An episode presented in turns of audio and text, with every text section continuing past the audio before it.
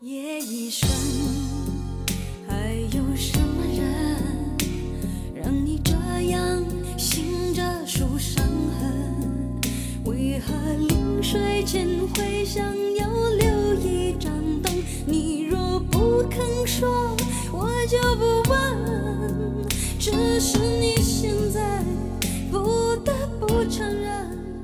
Hello，大家好，欢迎收听《二十猫咪呀》，这是一档由爱猫咪更爱人类的老于和小吴共同发起的，在故事里找猫咪的播客。我们致力于挖掘宝藏人物，探索人性的幽微，以及研究一切奇妙人事物之间的连接。这是一期突然更新，完全没有准备，是的，主要是因为我今天就 emo 了。发生了一些事情。对这个事情让我有点 emo，、嗯但是平常 emo 也就 emo 了，为什么这一期决定要录一期节目呢？可能因为我也参与了，是不是？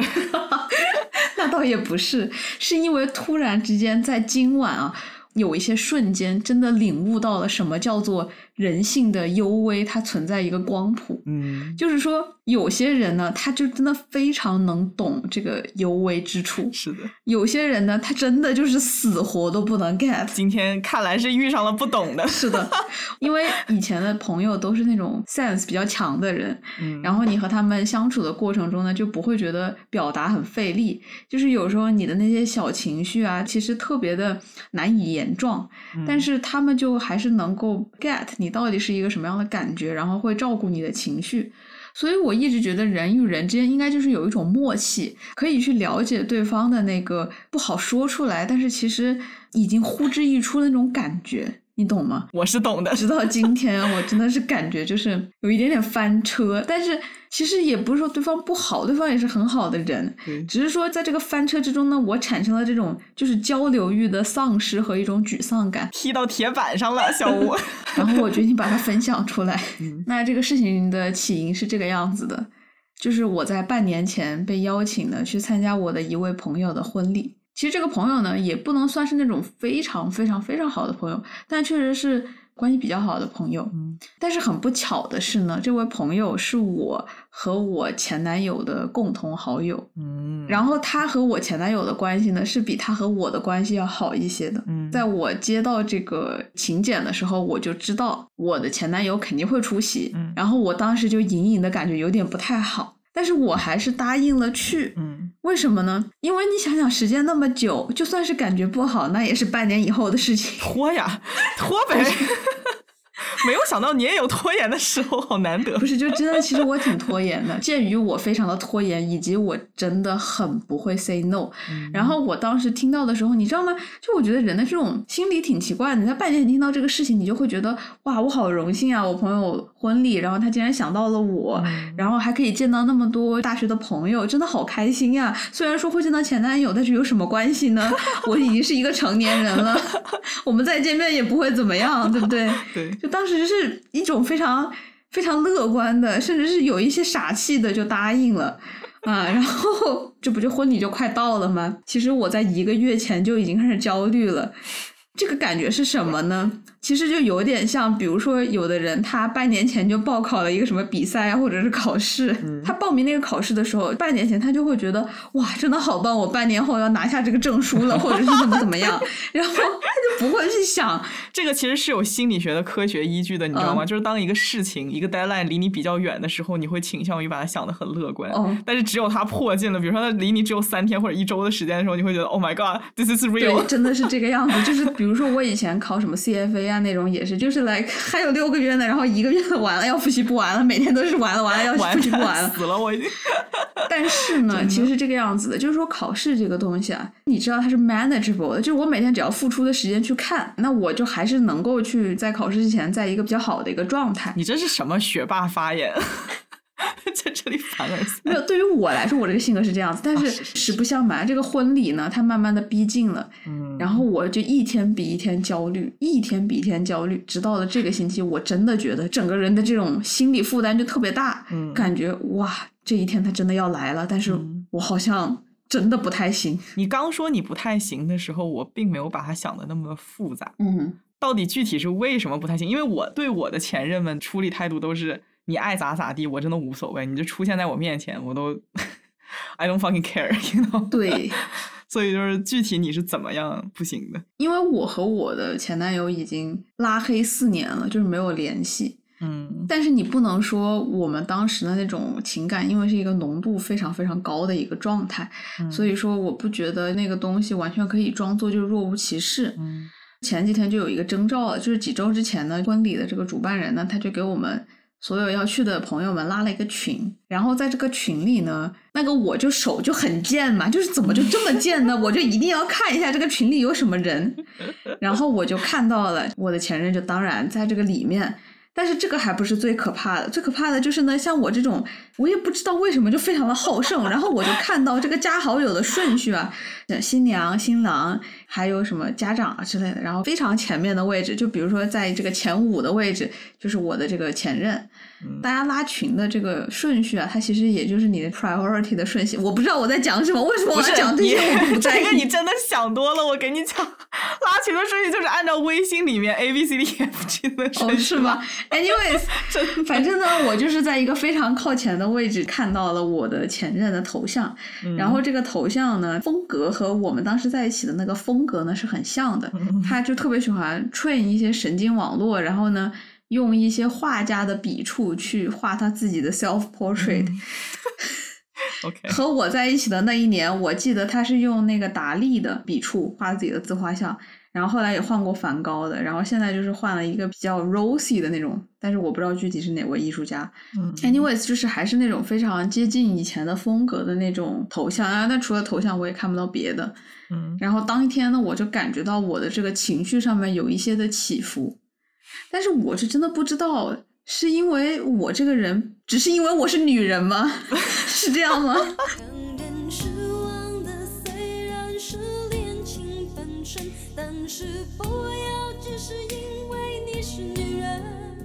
所以我比较在意。我觉得哎很难想象，我觉得还是会在意，但是具体什么样子的情绪起伏，因为我目前还没有遇到过这种情况，所以我很难讲。反正听到了这件事情以后吧，我就开始脑补了。我每天就会想到一些场景，我甚至要做噩梦。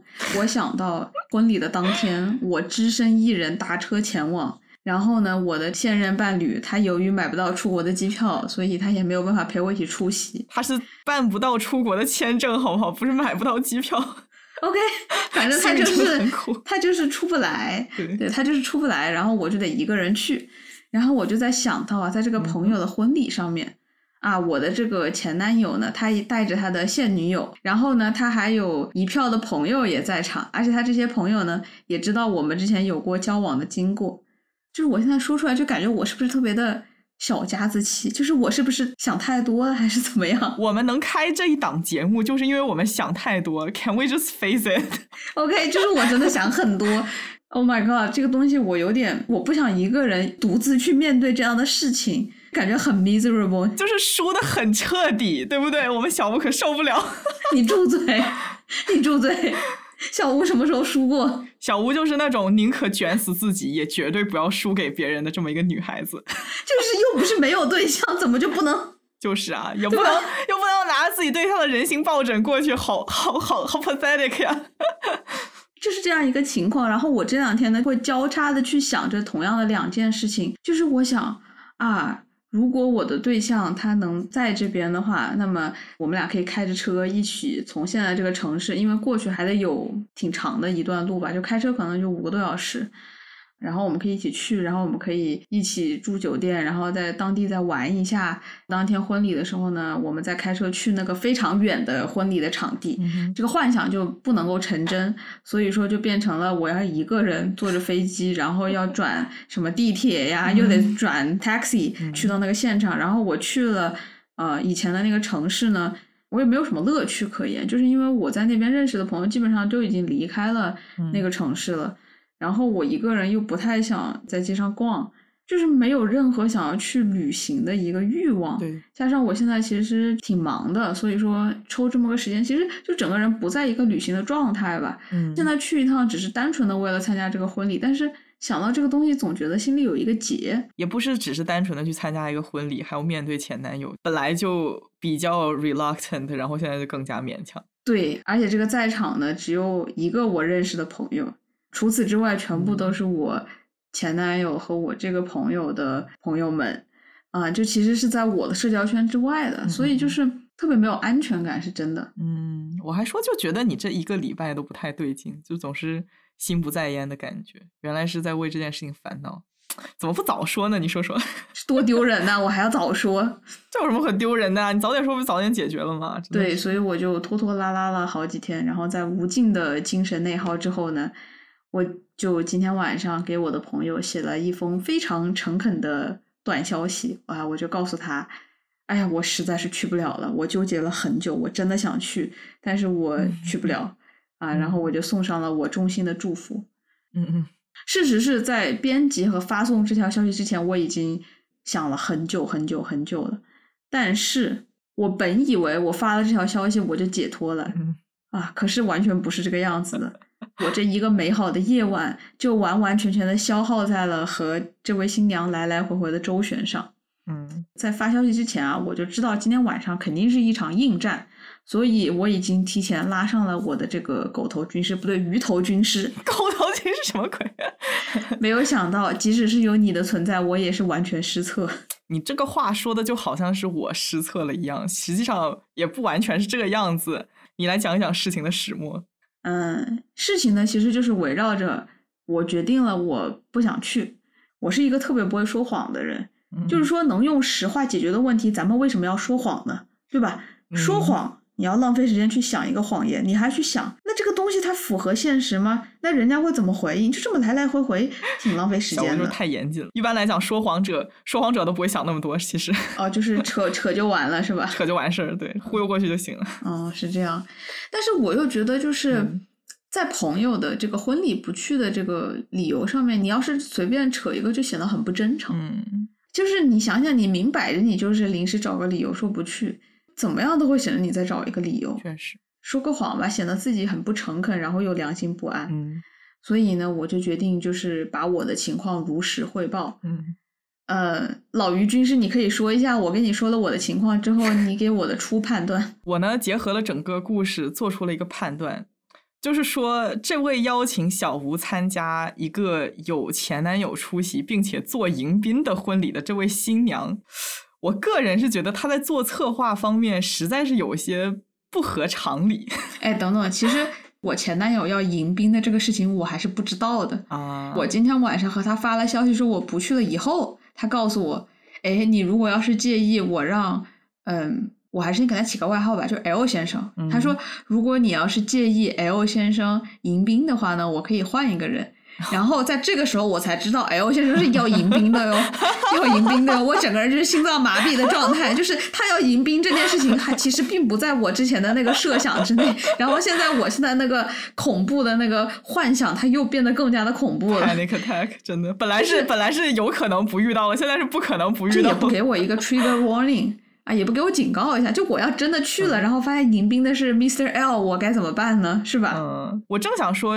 如果是我的话，我来策划一场婚礼的话，在了解到我的到场嘉宾有过关系的情况之下，我是一定会在邀请的时候问一问人家你会不会介意啊？如果介意的话，看看对方怎么怎么想要去 accommodate 一下，就是你得给人家一个拒绝的机会，你明白吧？嗯，这个地方我还是要说一下，我的这位朋友啊和他的新郎，他们夫妻二人都是程序员，所以这个女生呢，她也是那种脑子比较直的。不是那种会想很多的那种人。I see 啊，虽然这个是有点刻板印象了，但是我在听说他们都是程序员的时候，确实是问了一下小吴是不是比较神经大条，结果答案确实是肯定的。但是你还没有说到你那个经典的 UV 分析论，就是你告诉我，如果 UV 等说实话，else 扯理由。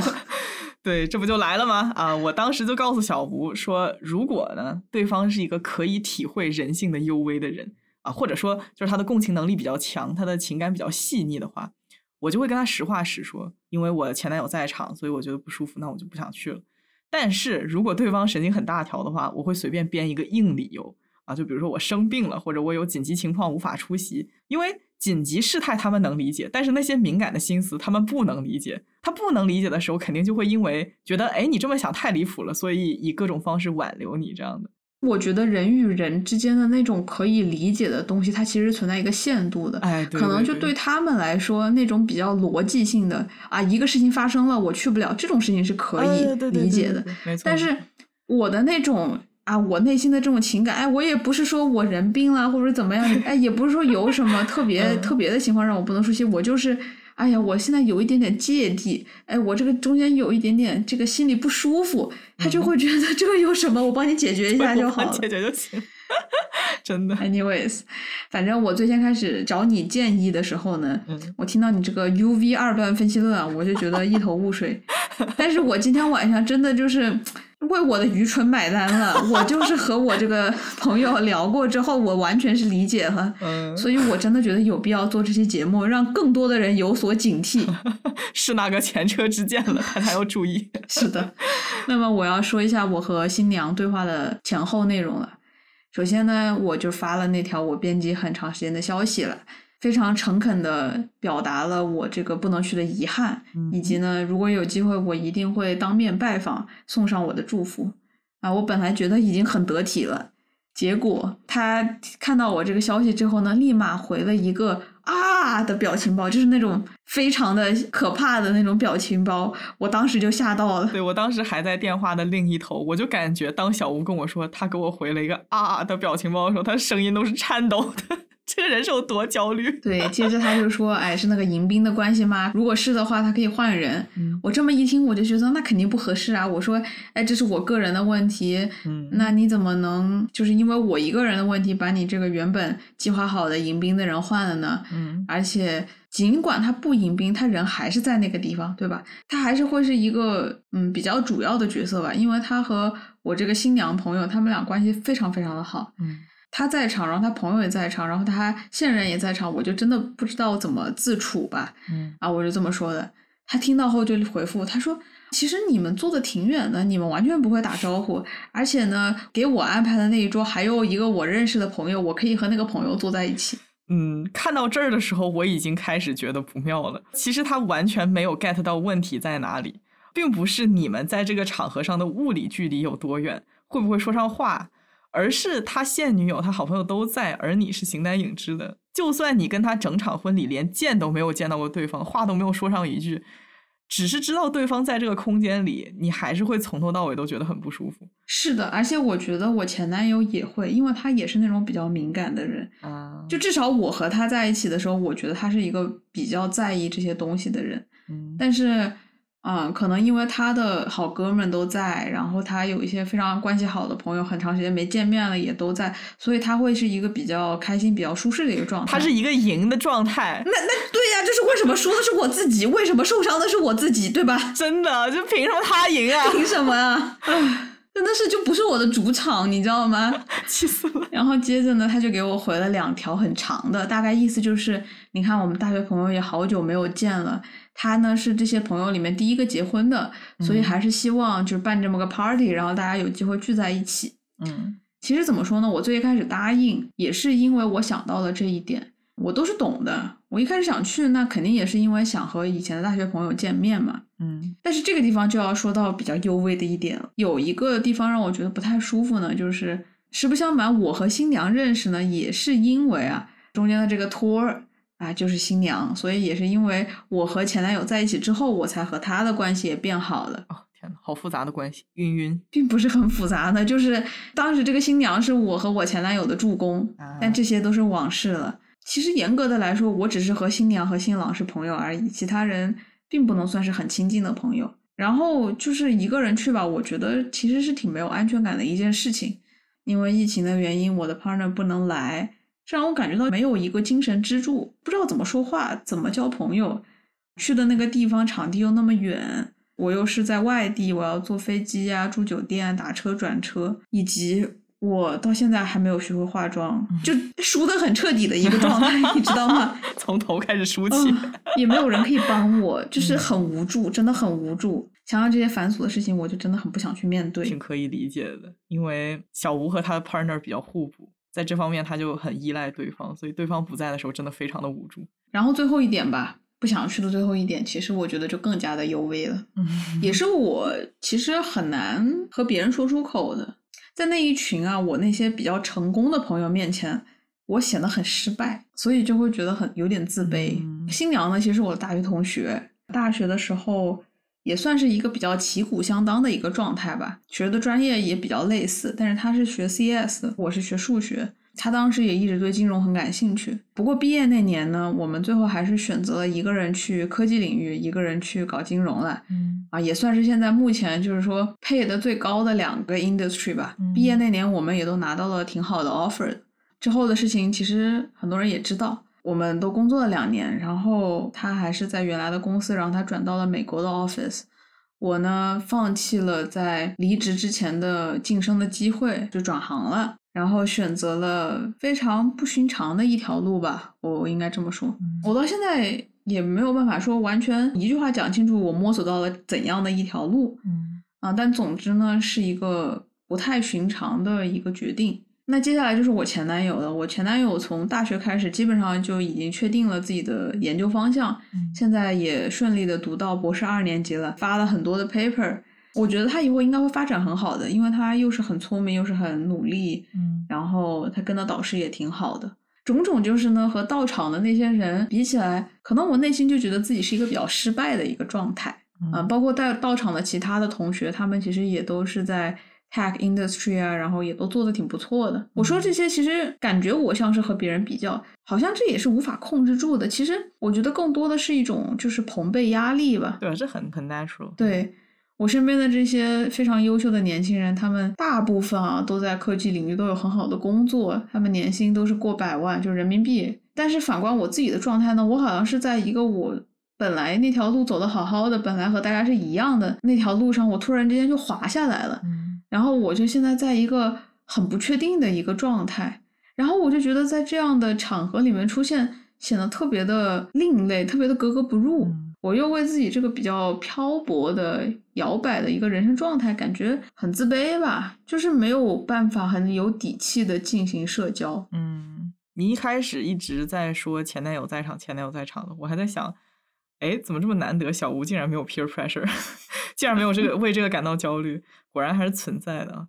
自己在为人生焦头烂额的时候，参加同学聚会真的就是纯增压，我觉得挺没必要的其实你不觉得同学聚会，它总是给成功人的聚会吗？啊。对啊，当下比较困难的人，没有人会想要去参加同学聚会的。其实对呀同学聚会很多时候都是一种隐形的比较吧。我会觉得你你越有底气的人，越会想要去攒这个局，对吧？是啊，就是当时大家都是一个起点，对，然后大家来看看这些年的变化，嗯谁愿意想看到人家的变化？当然嗯不是那个 loser 啊，是那些成功的人，他们想要看一下，哎，我们当时的老同学都混得怎么样成功人想看一下，哎，我是不是全场最成功的人？？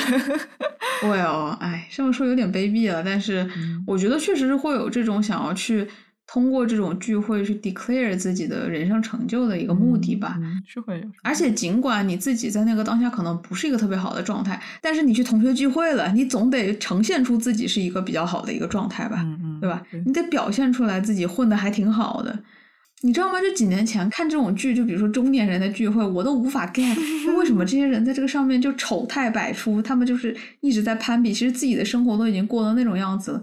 我现在觉得一定会有这样的一个情况，是的，你停不下来去攀比，你停不下来去比较，就这个东西你是没有办法控制住的。如果你 partner 在场，一定不会这个样子。你 partner 是一个非常抗比较的一个人。我觉得我 partner 在场的话，我可能不会说，嗯，因为他很抗比较，而是其实这么长时间以来吧，真正能说唯一在百分之百支持我的决定的人，可能只有我的 partner，我父母都不是，他们只是说，哦，那你要去做这个事情，我做，我身为你的父母，我当然要去支持你，因为我也拿你没办法，我父母是这样一个状态。嗯但是你说这个世界上如果有一个人真的在支持我的决定，那可能就真的只是我的 partner。可能我 partner 在的话，我就会觉得，哦，那没有什么呀。尽管我好像看起来比较迷茫，然后也没有像大家一样走在一条比较稳定的路，但是我有我的底气，就是我拥有的这段关系，或者是我拥有的这个人，就是我的底气。嗯但当这个东西不在的时候，我就会觉得整个人在这种比较之下就很虚弱吧。嗯嗯嗯，确实确实。啊，而且不得不说，我觉得我的前男友真的是我永恒的 peer pressure，他就是我 前进路上最大的肾上腺素。说真的，总之呢，新娘就还是一直在劝我啊要去。他就说啊，其实他当时在策划那个参加人员的时候，我也是在一个非常非常 top 的位置。嗯我觉得我也不怀疑这点吧，因为当时我在一个非常远的地方工作的时候，他和他的 partner 专程去看了我，嗯然后我们有时候在就是微信上面聊天，也聊得挺开心的。嗯他甚至提出啊，当天在场的时候，如果我觉得尴尬，我可以从另一个门进去，他让另一个朋友来接我。还蛮贴心的。嗯，对我听到这些，我是真的觉得他想让我去参与，嗯。我几乎就觉得我要去了，但是我也会有无奈吧，因为他似乎真的真的没有领略到我的难处，真的一丁点儿也没有嗯。get 到我真正的烦恼。是的是。的。我说了很多很多很多，我这里那里这里那里都说了很多，但是其实你真正内心的那种感觉是你无法说出来的。对，就我在说这些东西的时候，我在说的是什么呢？我在说，哦，我有这么一个情况，但是其实我说出来的不是我的感受，嗯可能我真正想要借着说出来这些情况，比如说我前男友在场，然后他朋友在场，然后我非常的孤单，这些这些这些，我其实说这些，我希望他能够去可能 imagine 这么一个 situation，然后能嗯理解到我的这个难处。但是他好像就没有办法站在那一个情境之下去思考我到底是一个什么样的感觉。嗯，他跟我说了这样一句话：场地很大，世界也很大。救命！这是什么 woman's planning？就是我这么一听，我几乎就要被说服了。我当时就愣了一下，我说：“哎，是不是我自己很介意这件事情？是我的格局太小了？这个场地这么大，世界这么大，是我的格局小了吗？是我太敏感了吗？这是什么人间 PUA 大师？对不起，对不起，不应该这么说。嗯，我觉得作为旁观者来看吧，我自己就觉得他这么说挺不好的，就是相当于他在教育你，你的格局得打开一些，不要在这种小情小爱上面钻牛角尖儿的这么一个感觉。这会让我觉得我很在意这件事情是一种某种缺陷。啊，对对对，这句话它听起来是一句好话，对吧？它很好听，嗯但是说出来让对方感到很羞耻，这就有点绑架的意思，有点 PUA 的意思了。嗯，怎么说呢？最后压力给到你，看你的格局够不够，看你够不够打开。对我必须承认，我的格局好像没有很大。谁说格局必须得大？这种事情你觉得不舒服，你就没有必要变得很大。我是觉得参加婚礼是私人交情，你要去考虑双方的感受，你要基于对方的意愿。而你这个朋友呢，他使用的是一个职场思维，就是说，哎，你有难处是吗？啊，没事儿啊，我可以提供这样的妥协那样的妥协，但是你必须得做。对我就有一种跟 HR 讲话就刀枪不入的感觉，你知道吗？Exactly，我其实真的特别特别特别感谢他能够提出这么多的解决思路，嗯毕竟他也是花了他自己的时间跟我去沟通这些嘛。嗯但是他提出这些解决思路之后，反而让我的难处更大了，更不好意思了。你知道吗？有时候女生和男生说：“哎呀，我现在怎么样？”其实特别想让对方关注自己的感受嗯，但是是男方呢，他关注的呢，经常就是哦，你有这个那个，那我给你提供这个那个，你知道吗？女方就会很生气。其实就是这个样子的。我这位朋友呢，他也是有一些这种直男思维，甚至我不想说他是直男思维吧，我就是觉得人与人之间对于细微的感受、对嗯他人感受的这种察觉力、洞察力，其实它是有一个光谱的。就是说，我们大部分观察到的直男，他是那种光谱中比较的粗糙的那种类型，但是也有的男生他心思非常的细，也有的女生她心思非常的粗，就是人与人之间确实是会存在这样的很大的差异性。嗯，对，其实我这个地方，我真的希望对方能从我的字里行间啊读出我的幽微。我真的希望他能够像另一些朋友一样，你知道，我和有一些比较心思细的朋友，我和他们说这样的一个情况，我甚至都没有描述我的感受，我只是说，前男友在场 就能 get。对他马上就能够 get，他立马就能理解。哎，unfortunately，我这位新娘朋友他就并不能。甚至安排了迎宾，对吧？我觉得在他这样给你提供解决思路的推进之下，你越来越难说出“我不去”，真的就是因为我不想去。嗯 你想不想根本就不在对方的考虑范畴之内。对他不会往这个方向去想。对我也是很难去承认，对我确实主观意愿上我不太想去，不是我不想去见证他的婚礼，而是有太多别的东西，包括这个中间的整个辗转，让我不想去。朋友结婚，那固然是开心的事情啊，但是我知道我去了之后一定会情绪上面有一些很大的波动。我一定会去怀疑自己的很多东西，但是我觉得我现在的状态并不是一个可以再去经历这么多怀疑，再去经历这么多不确定，再去经历一些重整的一个状态。以及中间要我付出的巨大的时间成本和金钱成本，可能都是现阶段的我比较脆弱的一个情况下无法承受的。小吴在那纠结的时候，我就跟他说：“你你看你这事儿，不就是花钱买罪受吗？去了就是个冤大头。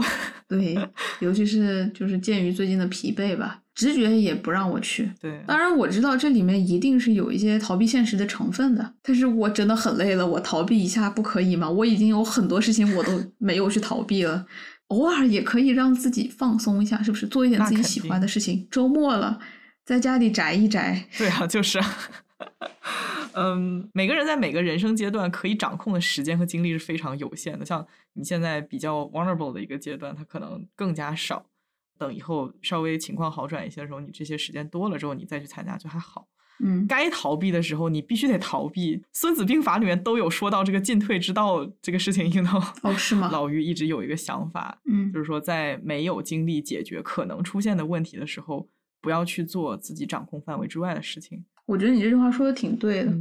其实我刚才听他这么去说服我啊，就像劝寡妇改嫁一样劝我，那我几乎就要去了。但是呢，你一直在我耳边告诉我，你不要屈服，不要答应，不要妥协，你要干干净净的拒绝。是的，是的。你已经想了这么久了，你说拒绝就要拒绝。啊，我真的很难做到，你知道吗？作为一个讨好型且不会处理任何人际关系的人，我真的非常不善于打理这种人际关系，而且我特别特别讨厌和别人发生冲突。对，可能因为太了解你，所以每次你跟我说你已经拒绝了的时候，我都是存疑的，你知道吗？我一想你在放屁，我估摸着就是你都是在跟别人解释你的难处，而不是说。真正的跟别人讲出我不想去，我真的去不了这样明确的答复。嗯嗯嗯。实际上一直在跟别人说我有难处啊，但是不给出明确的答复，会给人一种错觉，就是哎，你心里可能还是想去的，但是我有难处需要解决。虽然道理都是懂的，拒绝要拒绝的干脆，但是小吴就是一个心肠过于软的一个人。是的，哎，你知道吗？我发现有一些人他不会直接拒绝，他会说，哦，你看我这有这个难处，那个难处。这也是我一贯的做法，嗯，而且呢，一般来说，就如果是我的朋友，他跟我说他有什么什么难处，然后一个事情他可能做不了或者来不了的话，我立马就会 get 啊，然后我就会去 assess 他这个难处，我会去评估一下，啊，那站在他的角度上面，如果我有这些难处的话，我是不是还应该要求他来？然后我就会立马自己提出，我说。哦，那既然你现在这样的情况，你还是早点休息吧，或者怎么样，你还是不要折腾啦。嗯，因为我自己是一个这样的人，然后我很多朋友也是这样的人，这样就会让人觉得很舒服。众所周知，在成年人的社交当中，只要你不是爽快的答应，那都是不想去。希望大家心里知道这件事情。我记得之前有一句话，就是说，人家问了一个问题，但是他答非所问，这就是答案。是这个样子，这就是成年人的社交礼仪。只要他不是肯定的给你一个什么样的答复，或者非常，你可以从他的语言里、语言语气里面听出一个他的欲望，他想要来的欲望的话，那么我觉得我已经是太习惯于站在别人的角度去考量，所以当他哪怕是说出来了，他这个有这个意愿，我就能立马 get，然后我就会找一个办法给对方把这个台阶下了。就是我们俩之前也一直一直说我们是台阶工程师，真的也也是习惯了和这样的人相处，会觉得比较舒服吧。嗯，之前嘛，就是说我有一个朋友，我们答应好了一起去旅游，然后后面呢，因为一些原因我去不了，然后嗯，我就当时跟他说的时候，我就只是浅浅的把我这个事情稍微的描述了一下，他立马就说啊，那不能去了呀，没关系，我们先把票退了，之后还有机会。就是，就是你就觉得这个谈话它进行的就非常的快 顺利，对。但是就这一次这种锲而不舍的情况，我就会觉得原来是我没有把我的信息传递到位，因为我只是说说我的难处，对方的理解是哦，你有难处，那我帮你解决啊，那我们解决解决问题，真的是程程序员思维了，嗯，是的。嗯，然后呢，我现在就得把我的语气稍微的加重一下了。我就说，哎呀，我知道见面真的很难得，我以后一定单独去西雅图拜访，亲自去和他们见面。嗯，但是就话说到这个份上了，他还是没有停下说服我去。嗯，那接下来呢，他把论述啊从提出解决方案换成了，其实我担心的这些事情也没有什么大不了的。嗯，就是刚刚那个解决方案，就因为我一直都没有在没有在 take。然后呢，他就说：“你看吧，其实你所担心的这个问题它不存在，它并不是一个什么问题。”他和我说你在幻想。他和我说：“你不要担心嗯，，L 先生已经 move on 了哇哦，好一个你不要担心。啊。”然后他还补刀一句，他说：“虽然说有一点点扎心，但是这都已经三年了。”嗯，其实我还想纠正他一下，不不止三年，其实是四年，就是距离我和前男友二零一八年夏天分手已经过了四年了。对，我的意思是说，你看哈，这里特别有意思的一点是，他的 U V 是怎么样的一个粗糙的程度呢？就是他只能理解到说，你不想见你前男友，是因为你对他心里还有感情，你还没有 move on，是就是他对那些细微的感情没有任何的察觉。是的，是的，我想说就是说，是的，和他已经四年分手了，然后我们两个都 move on 了，但是我还是很介意这样的见面，这样的见面和过去多少年没有直接的关系。对，maybe 可能就是十年以后，可能见面会比较的坦荡，但是我希望那个时候我的 partner 不要再在国内了。希望你是一个赢的状态。就是就是希望十年以后，真的他是一个赢的状态，你知道吗？因为目前来说实在是输太多了，就是我们要讲究前任见面势均力敌，好吗？真的，我们不仅要谈一场势均力敌的恋爱，就算是分手之后曾经爱过，我们也要势均力敌，好吗？就是不能输，好不好？当年能看得上彼此，也都是一个差不多的状态，咱们不能说十年以后就差很多。就是啊，嗯就是啊。所以就是势均力敌，其实是一个最好的状态，因为所有人都知道，我不想要让我的前任过得很好，但是我也不想让我前任过得不太好，你知道？希望我们就是平起平坐。对，就是我不想我的前任看到我是一个很惨的状态，但是我也不希望他太惨，因为这样的话就会显得我当年瞎了眼。真的真的，最好是共同进步是最好的，尽管分手了，也希望共同进步。对对对，嗯，但是话说回来，我介意真的只是因为这个时间没有到吗？年份没有到吗？并不是，是因为我还喜欢他吗？当然不，我也确定他也不再喜欢我了。嗯，我们之间都有了新的恋人，而且我想说，为了我和我的 partner 关系真的非常的好，非常的相爱。就是这么说吧，只要还有一件事情可以比的话，我不相信他和他的现女友之间的这个爱的羁绊能和我和我 partner 这个程度相比。那是肯定的，我很自豪的说，可能是没有的，肯定是没有的，没有的，绝对是没有的。不可能有。对，就是说在在恋爱这件事情上面，我是一个赢的状态，超级赢，超级无敌赢，但是并没有什么用。人不在场怎么办？我虽然赢很大，但是也没有写脸上，人也不在对场。呀、真的。Anyways，尽管我现在有一个伴侣，然后是一个非常棒的伴侣，这也并不能改变我要见到我拉黑四年的前男友产生的不适感，好吗？对呀、对呀、我真的是觉得人与人间的这种迟钝性，我都已经没有办法，就是它并不是一种能能解释的东西，并不是说。呃，我可以用机器学习来 predict 一下，这个 predictor 可能是已经分手很多年了，可能是他们之间还有多少共同好友，并不是这个样子的，它就是嗯没有办法被察觉。所以我真的想再一次的吐槽机器学习，它没有用，就在这件事情上面真的是没有用。他现在就是怎么说呢？我这个朋友他找到了几个 main predictor，就是主要的这个预测的这个变量的因素，然后他开始打勾，你知道吗？哦，分开多少年？嗯，那这个分开多少年和他们之间的这个在意程度肯定是成反比的。嗯，啊，共同好友，共同好友呢，可能也是成反比的。那你看看当天其实也没有什么特别多的共同好友，然后呢，可能还有其他的一些因子吧。嗯，但是这个东西它不 work，它可能对大部分人 work 吧，反正它就是对于我不 work，因为我这个 U V 就没有被捕捉到是的，是的。啊，完全没有被捕捉到。就是有的时候你就会突然明白，为什么有的人就这么适合做程序员。真的我可以非常肯定，他在写程序上面会非常的成功。是的，但是你回头想一下，确实是我这种感觉，他其实是非常的不合逻辑的。哎，对对你看这个情绪背后它到底是什么呢？我现在去说这件事情，我把它言说出来，其实言说就已经是把它理性化、嗯 intellectualize 的一个过程了。就我把它言说出来的时候，我发现在逻辑上面它不自洽。是的为什么呢？我和这个人没有感情了，况且过了这么多年了，我们再见个面又能怎么样？又能怎么样？就是啊，但我觉得还是会有波澜的，就是它它不符合逻辑的地方就在于你是一定会有波澜的。对啊，这是为什么呢？哦，我觉得其原因就是你们有过关系，你身上就会很自然的留下对方的痕迹，这个是要跟你一辈子的。我觉得这个是没有办法消除的。真的是这个样子。我觉得即使是过了很多年了，没有感情了，但是你这个回忆还在。对。而且最可怕的是，这个回忆它并不是停在那个地方，它是会往前滚动的。因为那个人他带给你的影响，你是会不断的往前去 carry forward 的。对。当然，前提是你和这个人之间确实是有非常深的羁绊。如果我和他就是那种。呃，谈了两个月，然后有的没的，然后最后就潦草收场了。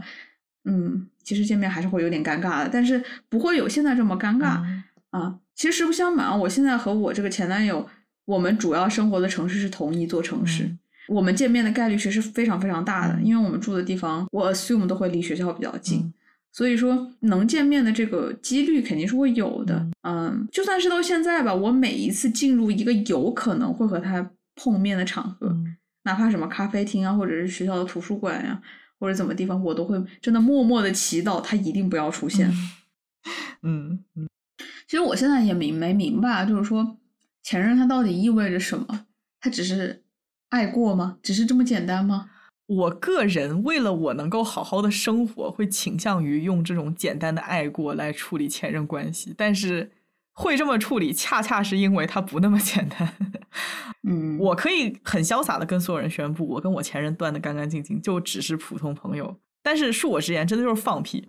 因为过去的关系你不可能抹去，你跟前任维持绝对普通的关系是绝对不可能的，他一定不普通。所以说，不是说最好的前任的状态就是死了的状态吗？对啊，我觉得还是挺对的，就是。你现在不希望这么一个人来打扰你的生活，对对对，对你的生活产生那种情绪上的波动，对，尤其是你这样一个比较动荡的、比较容易被打扰的这么一个状态。对，如果说，比如说你 partner 来了，或者说你以后稳定了之后，你的内心坚强起来，内心你的内心稳定下来了，你就不那么容易被打扰。那个时候是还好的。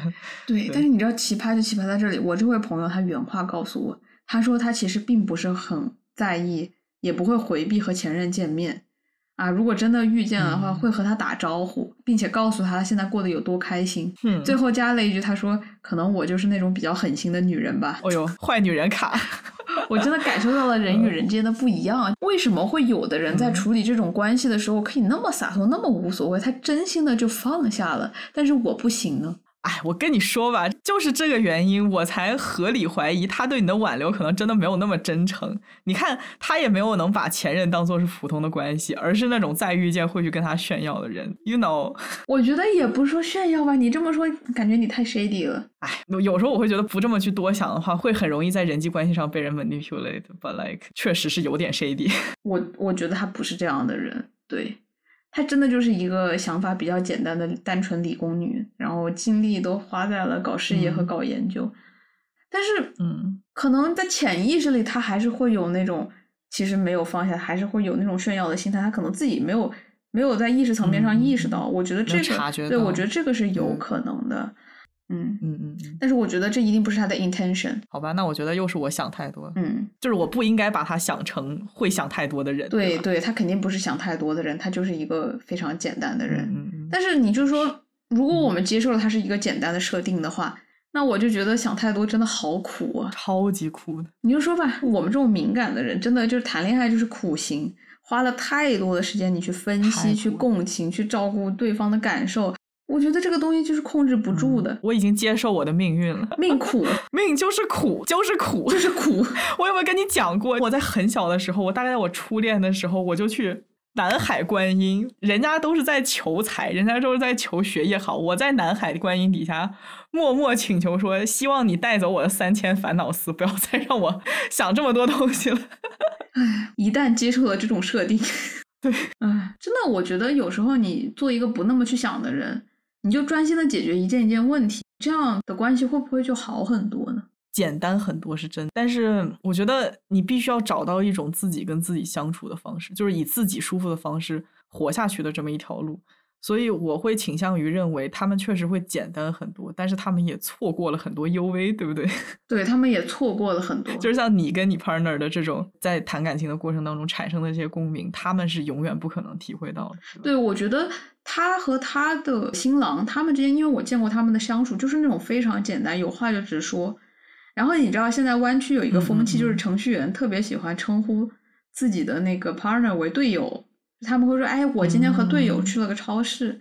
他们不会用爱人这种方式，就好像你知道队友什么感觉呢？就是以前的人就是组织在一起过生活嘛，但是其实现在的人生活就比较富裕了，他们可能不需要一个生活上的一个搭伴儿的人，他们他们会说是队友，就好像是一起去对抗某种东西，一起去完成一个东西，比如说一起成个家，一起、嗯。一起养孩子，就这样一个队友的关系，就是一种 companionship，可能没有那种激情之爱、啊，我觉得他们的关系会嗯，会比较的稳定，然后呢会比较的温和，可能是这个样子的。嗯。但是你说的对，他们中间可能会失去很多的痛苦，但是也会失去那种非常深邃的一些东西，非常细致的那些东西。对对，这个时候呢，我就来到了下一层灵魂拷问了，就是说，我们总是被那种文学作品里啊，或者影视作品里那种复杂东西所打动。就比如说，我们去看一部小说的时候，我们看到两个女生，或者是一个女生一个男生，或者是一群人中间，他们每个人带着自己的动机，他们不断的去在思考，他们不断的去揣测对方的行动、对方的动机，嗯甚至说去回味这种东西啊嗯，我们当时会觉得哇，真的太会写了，他为什么会写出这样的东西？他为什么会把人的这种情感也好、瑕疵、阴暗面，嗯嗯你甚至在生活中你都没有办法给他去文字化的一些东西，你把它说出来了之后，你会觉得好神奇。这是这是文学经常带给人的一种魅力。可是这个东西写出来了，它很复杂，它很打动人。然后呢，你不觉得有时候真正面对这个问题的时候，你会发现，是的，我这个时候对于我要不要去前男友在场的婚礼，我可能能写出一个小故事，然后我在这个小故事里面，我能把我的这个内心情感嗯非常非常多层次、无比清晰的说出来。那那然后呢？这个东西它的嗯它的价值是它的价值是什么？它的价值，哽咽，突然，它的价值是什么？我觉得它的价值就是它固有价值，就这种东西的存在就是有价值的，就像是我们去了解这个世界，这个求嗯知的行为，它就是有价值的。啊，对，你可以用更加华丽的一些呃理论呀，一些更加宏大的叙述，你去包装它，你会说这是人类精神文明的前进。嗯但是我不想用那种非常大的、非常大的东西去包装它，我必须得嗯接受它就是有价值的。为什么呢？因为 to be honest，我不相信这个世界上没有那些和我一样想这么多的人。如果我不去把这件事情说出来的话，这些人他们可能会觉得自己神经病。我觉得是这样的，我们这个台目前也有一万多的听众了，对不对？我我跟你说啊，我们这个电台想要提高数据，想要提高这个收听人数的动力，就是来自于想要证明这个群众基数是很大的，这个东西它是有价值的，用一个数字来证明。我觉得其实是真正那种容易被表达出来的东西，就是那些提供解决问题的思路。就是我和我这个朋友讲话的时候，他能够立马告诉我的那些东西，我觉得那些是最好理解的，那些是漂浮在我们这个世界上随处可见的。但是像我的这种内心的这种反反复复的东西，没有人去说。对，没有那么好理解。，对，它就是不合逻辑，你知道吗？它就没有那么的能够被逻辑的语言的那种东西所彻底捕捉。很多人他自己在想这个问题的时候，可能就想不明白，就卡在那个地方。我觉得我要去尊重有很多的人，他可能会和我一样处在这种非常两难的这个决定，然后嗯我最后做出来的是，我想要开心，我不想要不开心，我不想要为了别人的开心让自己不开心。Oh my god，啊，好欣慰哦。对吧？我刚才说这些是我已经想通了一个状态，但是在那个对话里面，我可以复制一下那个对话最后是怎么进行的。就是怎么说呢？我到了最后，我真的有点后悔，我一开始为什么不随便扯一个理由？因为无论我怎么怎么怎么去解释，我真的不想去，他都无法 get。我说啊，我和我前男友自从在那个群里开始，我就有点不太舒服了。他说：“那你退群吧，你退群，我们单线程联系就可以了。”救命！我说不用吧，你当天那么忙，我还给你单线程联系，这太添乱了。他说不麻烦呀，我当然是希望你能来呀。你要能来的话，我可以去做这些 accommodate。嗯哼，嗯哼就是你知道这样就来来回回搞了一个小时，最后他说他要睡觉了。鸡同鸭讲。对，他说你来吧，你来吧，咱就不要聊了，就这事儿就这么定了，你来吧。没准你来了之后，你发现其实你很开心，你见到我很开心，你在你那桌聊的也很开心。万一呢？是吧？他这是病成是 已经从一一开始的提出解决思路，到告诉我这事儿真的没那么大不了，到万一呢？万一呢？万一你会很开心呢？哎呦，笑死呀，我可能会存在这种万一，但是我应该更加懂我会不会有那个万一吧。我就觉得很委屈的一点是，前前后后似乎都没有办法很痛快的说出我自己的想法，尽管我觉得这已经是我能够做到的嗯极限了。然后这个时候，我觉得是不是我编一个更加不可抗的一个借口，比如说我生病了，我有什么急事，或者是我阳了，我阳了，我当天真的是 我不能去传染更多的人了，嗯求求你。我是不是用这样的方法会更好呢？这个时候他一定会立马告诉我，虽然我很想让你来，但是，嗯，希望你赶紧早日康复。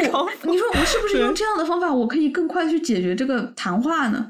人家也不会觉得我不想去，然后又在这儿来来回回搞了好多轮，是不是这样？对于我和他都是一种更轻松的方式，也不至于就是说让这个友谊，嗯，变得有点尴尬，是吧？对友谊也不会让他变得尴尬，反而这就是一个正常的事情，就是哦，阳了那不能来，理解，对吧？没错，我可以非常明确的告诉你，就是这个样子。对吧？然后我就发现，就是说你现实生活中，你和有些人谈话一定是有一个技巧的，你要去用他能够听得懂的语言沟通。基于你对他的了解，你得知道这个人他能优微到什么地步。没错，就是人在这个优微的光谱之上，然后你对不同程度优微的人，你一定一定一定要选择他能够理解的方式。我又想到一个例子，就是我一个极其优微的一个朋友，然后他有一次呢被叫到他朋友家里去帮忙搬家，其实嗯他是不想帮忙的，但是他去了之后呢，帮忙拼家具，一个女生我很瘦弱，嗯她拼了大概两个小时吧，然后她有点想走了，这个时候她就会开始说，觉得。哎呀，好累啊，好累啊！但是对方哦是个男的，就完全没有 get，就是一个女生说很累，他说你坐会儿，然后我们接着继续。他完全不会想到这个女方，他会说我现在很累啊，然后我现在可能要做一些别的事情。我觉得这个时候就一定要很明白的告诉对方，我累了，我想走了。我累了，我要回家。真的你不能指望不能够理解你感情的人去体谅你，就是你还是要自己体谅自己，你知道吗？对，但是我现在就想要说，为什么？就是咱就是说一开始我找你这个鱼头军师的时候，我都已经说明情况了，你也你也进进行了这个 U V scenario analysis，你为什么最后就放任着我去进行这种对话呢？啊，哎呦，就是说，首先呢，小吴是真的不会撒谎，所以说我很担心他一撒谎，这个人他就开始非常的焦虑，然后他这一晚上就过得不是很好，而且而且非常幽微的一点，你连这一点你自己可能都不知道，你是一个体验派，你知道吗？喂到嘴边的答案你是不会吃的，你是必须得自己去体验一遍，你才能够接受我的这个二元论。对这一点我们两个很像，所以我还是觉得你应该用你的方式去解决，然后你自己会体会到问题在哪里。所以那你告诉我，我是不是搞砸了我和我朋友的这段关系？没有，我觉得不会。我觉得大条的人可比幽微的人要好哄多了。跟他把事情讲清楚之后，给他补个小礼物呀，然后之后去拜访人家一下，就没什么问题。嗯，好吧。Anyways，反正我就是生平啊，可能也不是第一次了吧，但是绝对是非常震撼的感觉到，真诚在一个人际关系中也是一种负担、嗯，当然啊。你过度的关注人性的幽微，它也是一种负担。真正的要去表达自己诉求的时候，对于有一些人你是不能付诸感性的，对于有些人付诸感性解决方法特别快，对，对于有些人付诸理性解决方法特别的快。是的，有时候你就是社会一点、实际一点，你专注解决这个问题本身，是可能就是最有效的解决方法。而且反而不会伤人。啊你跟他拖了这么长时间，最后你告诉他我不去，可能对他来说，哎，还不如说你直接告诉我来的好一些。嗯，然后其实今天呢，在进行这个磋商的时候呢，我还去请教了我另一位情商超高的友友，跟老于势均力敌。对，跟你势均力敌。他不厌其烦的告诉我，他说你就认准不要去，去了你就是不开心，折腾死人，你不要去。对我跟这位朋友活像两个三体星人，对小吴不停的说不要去，不要去，不要去，甚至这位冷血的友友还让我直接无视结束对话。不要回答。在最后呢，啊，我还是选择了遵从自己的感受，因为我觉得我长大了。在年轻几年，我会选择就是说，宁愿自己不开心，我也会冒着一些风险跑去勉强自己做一些事情。啊，以前我总是做这种事情嘛，勉强自己又花钱又花时间，最后的感觉就是很累、很辛苦、嗯。很委屈、很遗憾，还不如不去。所以我觉得你能想清楚这件事情，然后又能用一期节目的时间去把它捋清楚，这一个月的纠结也算没有白费吧？对，算是一个小 project。我觉得呃，都是成年人了，大家还是要学会关心自己，尤其是明白自己在 U V 的光谱的哪一块儿。对，就是说明白了这一点之后呢，能够更好的和自己比较自洽的相处，也能够更好的和其他的人去沟通，这是最重要的。对，嗯，然后我觉得我友友说的也很对啊，他说尽管别人是很希望你去，但是他也不应该替你做决定。对我觉得最后这个决定还是得自己做。因为即使是在婚礼现场吧，他也会自顾自的美丽啊。当然，这是他的婚礼，他理应自顾自美丽啊。我这里要吐槽一下，就你换位思考一下，如果我是新娘，那我就是全场最重要的女人，你懂吗？我真的就是会自顾自美，你谁谁管你呀？我知道于美丽好，于美丽是的，是这个样子的。我的意思就是，其实她作为新娘，她就是应该去在乎她自己的美丽，她不用管我。但是呢，这个也是一个非常悲伤的事实，就是其实当天真的不会有人去关心我的感觉呢。没有错，真正关心我感觉的人，他们都会在我去之前告诉我：算了，小吴，别去了，真的不要去了。就是因为你们关心我，你们才比我更知道什么是对我好的。小吴真的有很多次因为关心别人而委屈自己，最后主要人家也没有好好领情啊，这就让人很揪心。我觉得也不是领不领情吧，是就是能去是最好，那不能去也不是说人家欠了我什么情，那就是不合适，这个场合不合适。嗯，然后还有一点就是说，以后觉得自己拿不定主意的时候啊，一定一定要去找那些真正关心你的人获得建议。嗯但是呢，这个地方我觉得还是有另一点啊要强调，就是说他最好是对你正在烦恼的这个事情的这个领域啊有一些智慧。嗯哼，比如说，呃，我的老于还有那个友友啊，嗯他们都是在这个人际交往上面比较有大智慧的人。我觉得还是专家来解决会比较靠谱。嗯哼，以后找建议呢，还是要找有能力的啊，以及真正会在意你感受的人啊，才能给出最有效的建议。是的，我觉得我吐槽的差不多了，我现在呢就是有点想睡觉了。嗯最后借用一下我情商超高的友友的话，他听了我的吐槽之后呢，就开始一番反省。他告诉我，他说：“我们这么有 UV 的人，怎么会先结婚的是他？天理何在？”就是啊，凭什么呀？嗯，我觉得事实是这个样子啊。婚礼它毕竟是一个比较偏向实际存在的一个东西啊，可能恰恰就是人家不那么的 UV，才能更好的、更早的结婚。嗯嗯，那就祝他早日结婚了啊！就是最近总是在提结婚和生孩子的事情，希望一切都能顺利，希望他这个计划能在五年之内实行。好的，那我们就祝福哈，祝福。今天的节目到此结束激情加更完毕。下期再见。拜拜。拜拜。离开也很体面才没